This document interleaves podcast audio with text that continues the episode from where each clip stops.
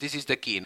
You reduce CO2, so you fight uh, climate change. You are in agreement with the European Green Deal that you want to reduce your emissions by 2030. But it's not only reducing it and, for example, storing it under the sea, but we go uh, one step beyond and we utilize it so that you don't have to use fossil fuels. Das sagt Albert Gisasula, Koordinator des biotechnologischen Projekts Vivaldi, über das wir in dieser Folge sprechen. Noch 28 Jahre. Dann, also 2050, soll Europa klimaneutral werden. In acht Jahren sollen bereits 55 Prozent der Treibhausgase im Vergleich zum Jahr 1990 eingespart werden. Ein wichtiger Schritt, um die CO2-Emissionen zu reduzieren, ist auch eine nachhaltige Industrie. Genau dazu will das Vivaldi-Projekt etwas beitragen. Unter der Leitung der Forschungsgruppe Genokov der Universitat Autonoma de Barcelona arbeiten 16 verschiedene Partner aus ganz Europa zusammen. Darunter auch das Helmholtz-Zentrum für Umweltforschung UFZ in Leipzig, unser Kooperationspartner für diese Folge. Die Idee des Vivaldi-Projekts? CO2-Emissionen, die in der Industrie anfallen, werden verwertet, um klimafreundliche Chemikalien herzustellen, die der Chemiesektor als Grundstoffe braucht. Wie diese Art des CO2-Recyclings funktioniert, inwiefern man damit unabhängig von fossilen Rohstoffen wird und warum das ein notwendiger Umschwung für die chemische Industrie ist, darum geht es in dieser langen Folge des Forschungsquartetts. Ich bin Amelie Baerboth. Hi. Das Forschungsquartett in Kooperation mit dem Helmholtz Zentrum für Umweltforschung. Letztes Jahr ging es los. Insgesamt ist das Vivaldi-Projekt auf vier Jahre angelegt. Die Europäische Union, die hat dafür sieben Millionen Euro bewilligt. Eine Menge Geld. Das soll helfen, die chemische Industrie, die bisher vor allem auf fossilen Brennstoffen wie Erdöl basiert, in eine sogenannte biobasierte Industrie umzuwandeln. We were in a conference, I think it was in Okinawa in 2019, and part of my colleagues were there. And as all the ideas come with a beer or with a coffee, you start designing the three-step process. Das ist Albert Gisasola vom Chemical Engineering Department an der Universitat Autonoma de Barcelona.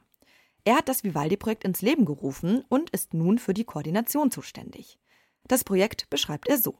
Vivaldi is a H2020 funded project that aims at providing a novel biotechnological solution for producing added value organic acids from CO2.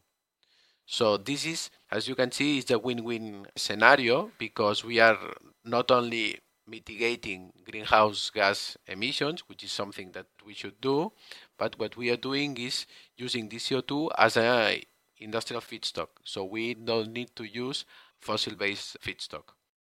CO2 oder Kohlenstoffdioxid fällt in vielen Industriezweigen an, zum Beispiel in der Papier- oder der Lebensmittelindustrie, etwa bei Brauereien. Das Kohlenstoffdioxid enthält Kohlenstoff und der wird gebraucht, um Chemikalien oder Kraftstoffe für die Industrie herzustellen. In diesem Fall sind das organische Säuren. Bislang wird der benötigte Kohlenstoff vor allem aus Erdöl gewonnen. Praktisch die gesamte Chemieproduktion basiert auf diesem fossilen Brennstoff. Keine besonders nachhaltige Lösung. Wenn man nun den Kohlenstoff aus CO2 nutzbar macht, das ohnehin anfällt, schlägt man zwei Fliegen mit einer Klappe, wie Albert Gisasola beschreibt.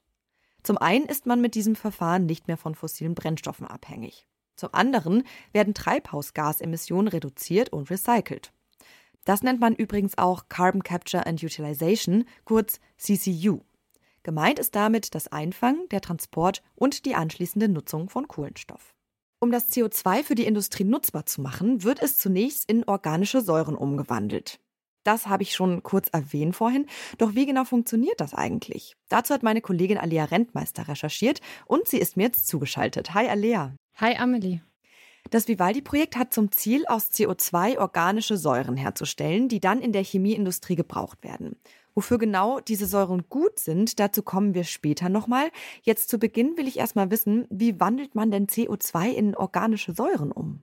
Also die entstehen in mehreren Schritten. Um das CO2 in organische Säuren zu verwandeln, kombinieren die WissenschaftlerInnen im Projekt Vivaldi Verfahren aus der Elektrochemie und aus der Mikrobiologie. Und genau das ist auch das Besondere am Projekt, dass es eben diese beiden Bereiche miteinander kombiniert. Denn die Idee, CO2 nutzbar zu machen, die ist an sich nicht neu. Dafür gibt es auch schon verschiedene Möglichkeiten und Technologien. Das Projekt Vivaldi will jetzt aber quasi das Beste aus zwei Welten verbinden und macht sich eben sowohl Möglichkeiten der Elektrochemie als auch der Mikrobiologie zunutze. So will das Projekt die Prozesse verbessern und ermöglichen, das CO2 optimal zu verwerten. Theoretisch kann man nämlich auch nur mit elektrochemischen Methoden oder nur mit mikrobiologischen Methoden CO2 nutzbar machen. Beide Bereiche für sich allein genommen stoßen aber irgendwann an ihre Grenzen. Okay, kannst du das mal genauer erklären? Mhm, also die Elektrochemie kann mit Hilfe von Strom das CO2 in einfache Kohlenstoffmoleküle umwandeln. Allerdings kann man so nur sehr einfache Kohlenstoffverbindungen bilden. Die haben für die Industrie dann aber keinen direkten Nutzen. Und hier kommt dann die Biologie ins Spiel. Da heißt es dann Vorhang auf für die Mikroorganismen. Die können nämlich genau die komplexen Kohlenstoffverbindungen bilden, die die Industrie braucht. Also wird Elektrochemie mit Biologie kombiniert. Genau, also tatsächlich könnte man das CO2 auch einfach direkt an die Mikroorganismen verfüttern, die es dann weiterverarbeiten. Allerdings gibt es da einen Haken. CO2 ist für Mikroorganismen sehr schwierig zu knacken. Und hier hilft dann die Elektrochemie. Wie ich gesagt habe, kann durch elektrische Energie das CO2 in einfache Kohlenstoffverbindungen, also einfache Moleküle, umgewandelt werden. Diese Moleküle sind dann einfaches Futter für die Mikroorganismen. Sie können die Moleküle optimal verwerten und daraus die gewünschten organischen Säuren bilden. Und die können dann von der Industrie weiterverwendet werden. Also kombiniert sorgen Elektrochemie und Mikrobiologie dafür, das CO2 optimal als Rohstoff nutzbar zu machen. Okay, das klingt ziemlich clever. Ähm, lass uns doch diese beiden Schritte nochmal genauer aufdröseln. Also wie gesagt, als erstes kommt die Elektrochemie zum Zug. Experte für den ersten Schritt ist Falk Hanisch. Er ist Professor für Elektrobiotechnologie an der Universität Leipzig und am Helmholtz Zentrum für Umweltforschung UFZ. Und er fasst den Ablauf so zusammen. CO2 wird aus einer industriellen Quelle abgegeben. Das kann eine Brauerei sein, das kann äh, ein holzverarbeitendes Gewerbe sein und da wird es ja normalerweise, sage ich mal, über den Schornstein abgegeben. Dieses CO2 wird von Kollegen und Kolleginnen an der Stelle äh, sozusagen eingefangen und in Flaschen gepackt und diese Flaschen werden dann perspektivisch hier ans UFZ gebracht. Also wir erhalten Informationen über die Gaszusammensetzung, aber dann später auch reale Gase aus diesen industriellen Prozessen. Diese geben wir zu unseren Reaktoren zu. Da erhalten wir noch die Elektroden von einem weiteren Partner in Belgien an dem Moment. Und dann bringen wir diese Elektroden mit sozusagen den Gascharakteristika zusammen, machen dann eine elektrochemische CO2-Reduktion oder entwickeln diese und haben hinterher eine Lösung, also eine wässrige Lösung, in der sich hauptsächlich dann entweder Methanol oder Ameisensäure befindet. Elektrochemische CO2-Reduktion. Okay, ähm, mich erinnert das gerade ganz schön an den Chemieunterricht. Kannst du mich da noch mal ein bisschen mehr aufklären? Ja, hat's mich auch, ja. Die elektrochemische CO2-Reduktion ist ein chemischer Prozess. Dabei nutzt man eben Strom, um eine bestimmte chemische Verbindung aufzuspalten und dann in neue Verbindungen zu überführen. In unserem Fall nutzt man den Strom, um das CO2-Molekül in einfache Kohlenstoffverbindungen umzuwandeln. Dazu nochmal Harnisch. Ich kann also aus CO2 elektrochemisch nur sehr einfache Verbindungen machen, wie Ameisensäure oder Methanol. Komplexe Moleküle kann ich damit kaum herstellen. Die Mikroorganismen wiederum sind in der Lage, aus diesen einfachen Kohlenstoffverbindungen, die ich elektrochemisch herstellen kann, komplexe Moleküle herzustellen. Das bedeutet für die Praxis, Falkanisch und sein Team müssen etwas herstellen, das die Mikroorganismen optimal weiterverwerten können, also eine Art Futter für die Mikroorganismen. Und genau da liegt auch die Herausforderung. Sie können sich bei ihrer Arbeit nämlich nicht nur darauf konzentrieren, die elektrochemische CO2-Reduktion zu optimieren. Sondern sie müssen bei ihrer Forschung immer schon diesen zweiten Schritt des Verfahrens mitdenken. Ja, genau. Also für den optimalen Ablauf einer elektrochemischen CO2-Reduktion nutzt man normalerweise einen bestimmten pH-Wert und eine bestimmte Temperatur, hat Harnisch erklärt. Er und seine KollegInnen müssen für das Projekt jetzt aber darauf achten, dass sie zum Beispiel nicht mit zu hohen Temperaturen arbeiten, denn Mikroorganismen können nur bei bestimmten Temperaturen überleben. Wir untersuchen beispielsweise dann diese einzelnen Prozessbedingungen, also wie gut funktioniert diese Herstellung von, lassen Sie uns sagen, Ameisensäure als Beispiel, also Formiat, aus CO2 bei verschiedenen pH-Werten, an verschiedenen Elektrodenmaterialien äh, und auch Temperaturen. Das untersuchen wir systematisch und versuchen da sozusagen ein Optimum innerhalb dieses Kompromisses zu finden. Das heißt, Harnisch und sein Team versuchen, möglichst günstige Bedingungen für den elektrochemischen Prozess zu schaffen, müssen ihre Forschung dabei aber schon immer auf den nächsten Teilprozess abstimmen und eben schon immer die Mikroorganismen im Blick haben. Ja, dann lass uns doch mal darauf jetzt schauen, auf diesen zweiten Teilprozess und eben auf die Mikroorganismen. Die machen ja aus den im ersten Teil hergestellten einfachen Kohlenstoffverbindungen die komplexen organischen Säuren, die die Industrie braucht. Das habe ich ja richtig verstanden, oder? Genau, das hast du richtig verstanden. Im Projekt Vivaldi werden dafür als Mikroorganismen Hefen verwendet. Die Forschung zu dem zweiten Teilprozess findet an der Universität für Bodenkultur Wien, kurz BOKU, statt. Expertin hierfür ist Simone Bachleitner. Sie ist Postdoktorandin am Institut für Mikrobiologie und mikrobielle Biotechnologie an der BOKU. Und sie bekommt von Hanisch und seinem Team Ameisensäuren bzw. Methanol und verfüttert das dann an Hefen, die es verstoffwechseln und so daraus organische Säuren machen. Im Projekt Vivaldi liegt der Fokus dabei auf vier Säuren: Milchsäure, Succinylsäure, die wird auch Bernsteinsäure genannt, Itaconsäure und 3-Hydroxypropionsäure. Denn der Vorteil von diesen Säuren ist, dass sie einfach in der chemischen Industrie eine sehr große Anwendung haben. Wir nennen sie auch Plattformchemikalien. Das bedeutet, dass sie einfach so Grundbausteine sind für andere Chemikalien. Und in diesem Projekt ist vor allem auch der Fokus darauf, dass diese Säuren sozusagen als Basis für ähm, biobasierte Kunststoffe verwendet werden können. Okay, das schauen wir uns ja nachher auch nochmal genauer an, die Säuren. Aber zurück zu den Hefen. Was machen die denn genau? Also Hefen sind winzige einzellige Pilze und sie können chemische Zusammensetzung verändern, indem sie etwas aufnehmen und etwas anderes wieder ausscheiden. Konkret heißt es, die Hefen nutzen Ameisensäure oder Methanol als Energiequelle und als Baustein für ihren Stoffwechsel und stellen dabei dann organische Säuren her. Und genau das machen sich die ForscherInnen zunutze. Simone Bachleitner erklärt das so. Jeder Organismus braucht eine Kohlenstoffquelle, um zu leben. Und normalerweise verwenden ähm, Zellen Zucker zum Beispiel. Ähm, die Hefe kann auch Zucker verwenden, um ähm, das zu Produkten zu machen. Und unsere Hefe, die wir verwenden, kann von Natur aus Methanol verstoffwechseln. Hefen eignen sich also besonders gut für das Projekt, weil sie Methanol verstoffwechseln können. Das können nämlich nicht alle Mikroorganismen. Sie haben aber noch zwei weitere Pluspunkte. Hefen haben den Vorteil, dass sie sehr schnell wachsen. Sie sind äh, sehr einfach zum Kultivieren. Ähm, man kann sie genetisch sehr leicht verändern, weil sie ein recht kleines äh, Genom haben.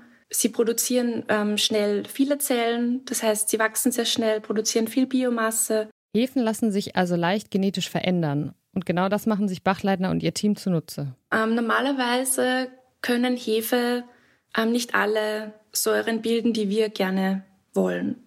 Also zum Beispiel äh, Pichia pastoris kann keine Milchsäure bilden oder auch keine Itaconsäure oder Propionsäure. Und nachdem wir in unserem Projekt darauf fokussiert sind, Säure als Produkt zu bekommen, ist es für uns natürlich auch wichtig, dass die Hefen diese Fähigkeit haben. Okay, und die bekommen sie dann durch genetische Veränderung. Mhm, also Bachleitner programmiert die Hefen genetisch um und verändert ihren Stoffwechsel so, dass sie genau die vier gewünschten Säuren produzieren. Ja, meine Hauptaufgabe ist es, mehr oder weniger den Hefen beizubringen, dass sie diese organischen Säuren bilden. Ähm, das heißt, ich beschäftige mich konkret äh, mit ihren Stoffwechselwegen und verändere dann genetisch äh, die Hefen, äh, um ihnen diese Fähigkeit praktisch zu geben, dass sie die Säuren bilden. Im Anschluss testet Bachleitner dann, ob das funktioniert hat und ob die Hefe tatsächlich die richtigen organischen Säuren bildet. Das heißt, wir machen ähm, erste Experimente in sogenannten Schüttelkolben. Ähm, da kultivieren wir unsere Hefe in einem Nährmedium und ähm, testen nach einer gewissen Zeit, ob sie die organischen Säuren auch gebildet haben. Und zusätzlich kann man natürlich dann auch das Ganze in größeren Maßstab testen, in Bioreaktoren und man kann natürlich dann auch mit den Parametern der Kultivierung spielen. Das heißt, wir könnten das Nährmedium ein bisschen anpassen oder zum Beispiel auch den Sauerstoffeintrag, den CO2-Eintrag. Und ähm, so versuchen wir praktisch die besten Kultivierungsbedingungen herauszufinden, ja, für die Produktbildung sozusagen. Bachleitner und ihr Team sind momentan dabei, Hefestämme zu züchten und die dann immer wieder genetisch zu verändern. Sie haben schon einige Stämme kultiviert, die sehr gut darin sind, organische Säuren zu bilden. Sie versuchen das aber noch weiter zu verbessern und verändern die Hefen deshalb immer noch weiter. Die organischen Säuren, die von den Hefen gebildet wurden, die werden dann anschließend im letzten Arbeitsschritt im Projekt nochmal auf ihre Qualität geprüft. Und dabei wird geschaut, ob sie rein genug sind und ob sie wirklich mit den industriellen Säuren, die momentan verwendet werden, mithalten können. Denn das Ziel von Vivaldi ist ja herauszufinden, wie sich die Säuren so herstellen lassen, dass sie dann auch wirklich in der Industrie verwendet werden können. Das heißt, wenn dieser Prozess optimiert ist, gibt es am Ende vier verschiedene Säuren und die wären dann für die Industrie geeignet. Ja, genau. Okay, an dieser Stelle ähm, danke dir, Alea. Äh, prima, dass du mir das alles mal so ausführlich erklärt hast. Ja, sehr gern.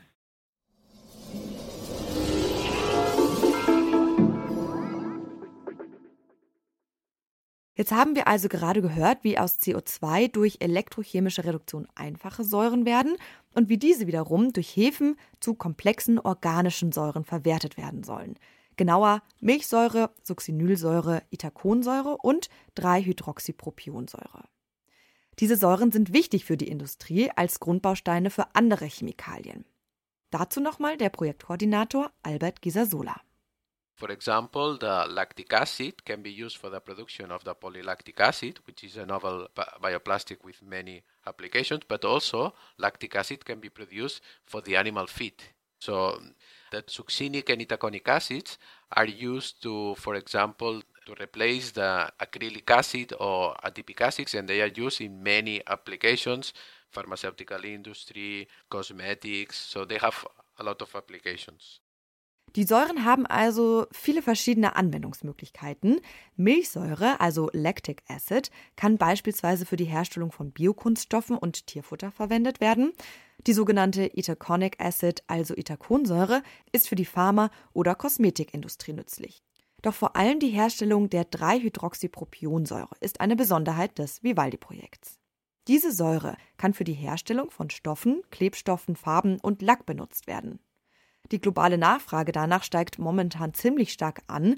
Bisher wird diese Säure nicht industriell produziert, weil es dafür enorm viel Energie braucht. Wenn es nun bald möglich ist, diese sehr gefragte Säure auf eine wirtschaftlich rentable und ökologisch nachhaltige Art und Weise herzustellen, wäre das eine wichtige Errungenschaft für das Vivaldi-Projekt. Das Ziel des Vivaldi-Projekts ist es aber nicht nur zu zeigen, dass die Umwandlung von CO2 zu organischen Säuren im Labor gelingen kann. Das Konzept soll in Zukunft auch ganz praktisch in der Industrie angewendet werden. Das plant zumindest Albert Gisasola. The main goal of the Vivaldi project, because this project is in a low TRL. Uh, TRL means um, how far are we from the industry. This number goes from 0 to 10. So, for example, we now are starting in a TRL of 3. That means that all of the processes that we are proposing, they have been validated at lab scale, at milliliter scale. And what we are going to do at the end of the project is to make it feasible at liter scale and to integrate them. Das Projekt soll also langfristig ein hohes Technology Readiness Level, TRL, haben, auf Deutsch einen hohen Technologiereifegrad. Der liegt momentan bei 3 von 10, ist also eher niedrig. Am Ende des Projekts, also in drei Jahren, soll diese Zahl deutlich höher liegen. Die Prozesse sollen dann so weit entwickelt sein, dass sie nicht nur im Labor funktionieren, sondern direkt in die Industrie integriert werden können. Wie die Umsetzung in der Industrie aussehen könnte, das hat mir Albert Gisasola erklärt. Eine Möglichkeit wäre eine Art geschlossenes Recycling. Nämlich dann, wenn zum Beispiel eine Bioraffinerie, die das CO2 verursacht, die organischen Säuren, die daraus hergestellt werden, anschließend auch wieder benutzt. Das ist aber nicht für jedes Unternehmen möglich. For example, we have a company from Spain that it's a beer company. I think it's the largest beer company in Spain. And they emit a lot of CO2. But of course, you cannot tell them, okay, now you are going to produce itaconic acid and you are going to enter into a very different market and you are going to compete with, uh, I don't know, with BAS, with uh, Noamon or, or whatsoever for the itaconic. I say, no, this is not our case. We are selling beers, okay? For these kind of companies, what we have proposed, maybe we can only use the, the first step, uh, having liquid CO2, and they can sell it to a company nearby maybe inside of the location we can put the, the, the, step of going from CO2 to methanol and maybe they can sell it there. So we have all, all, all the potential solutions.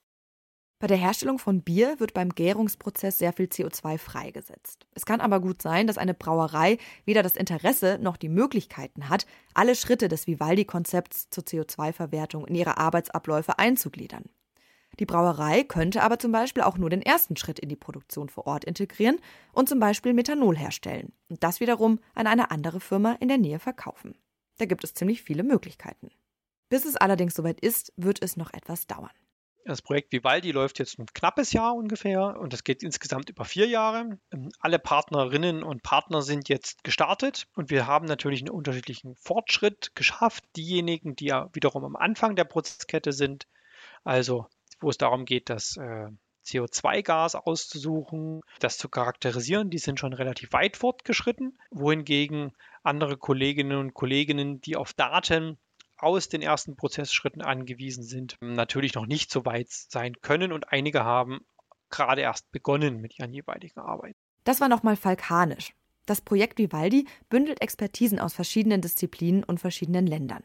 Das bringt bei der Zusammenarbeit auch mal Herausforderungen mit sich. So sagt zum Beispiel Falk Hanisch, dass das Helmholtz-Zentrum für Umweltforschung UFZ zwar den Vorteil hat, dass es schon sehr interdisziplinär aufgestellt ist, aber Nichtsdestotrotz gibt es natürlich noch zahlreiche andere Disziplinen mit äh, Kolleginnen, mit denen wir vielleicht nicht jeden Tag zu tun haben. Also das reicht dann von wirklichen AnwenderInnen in der Industrie bis hin zu Leuten, die sich mit dem Marketing oder auch mit äh, dem Lifecycle oder ähm, Sustainability Assessment, also Nachhaltigkeitsanalyse von Prozessketten auseinandersetzen.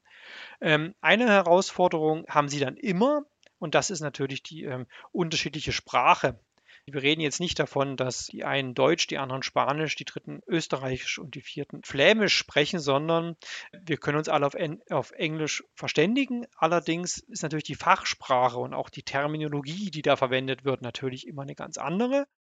Die unterschiedlichen Fachsprachen in den einzelnen Disziplinen sind also das eine.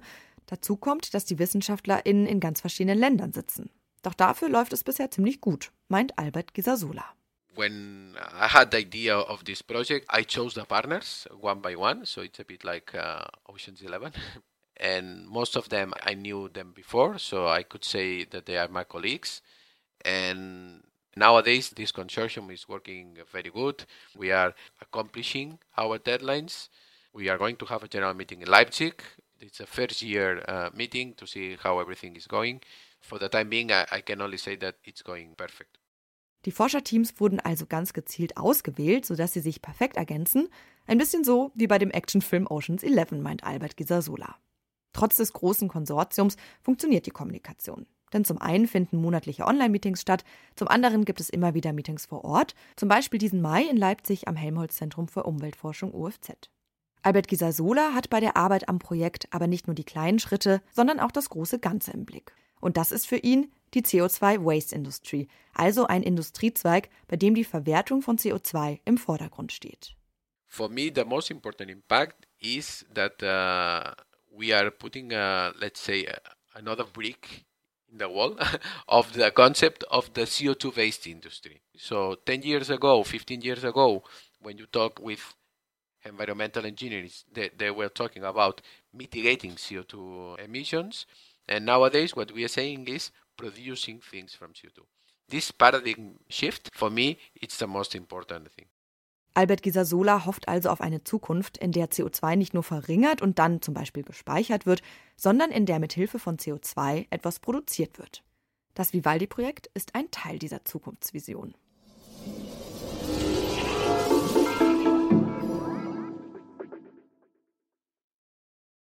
Das europäische Vivaldi-Projekt will CO2, das die Industrie verursacht, einfangen und in einem zweistufigen Prozess, elektrochemisch und biologisch, in vier organische Säuren umwandeln.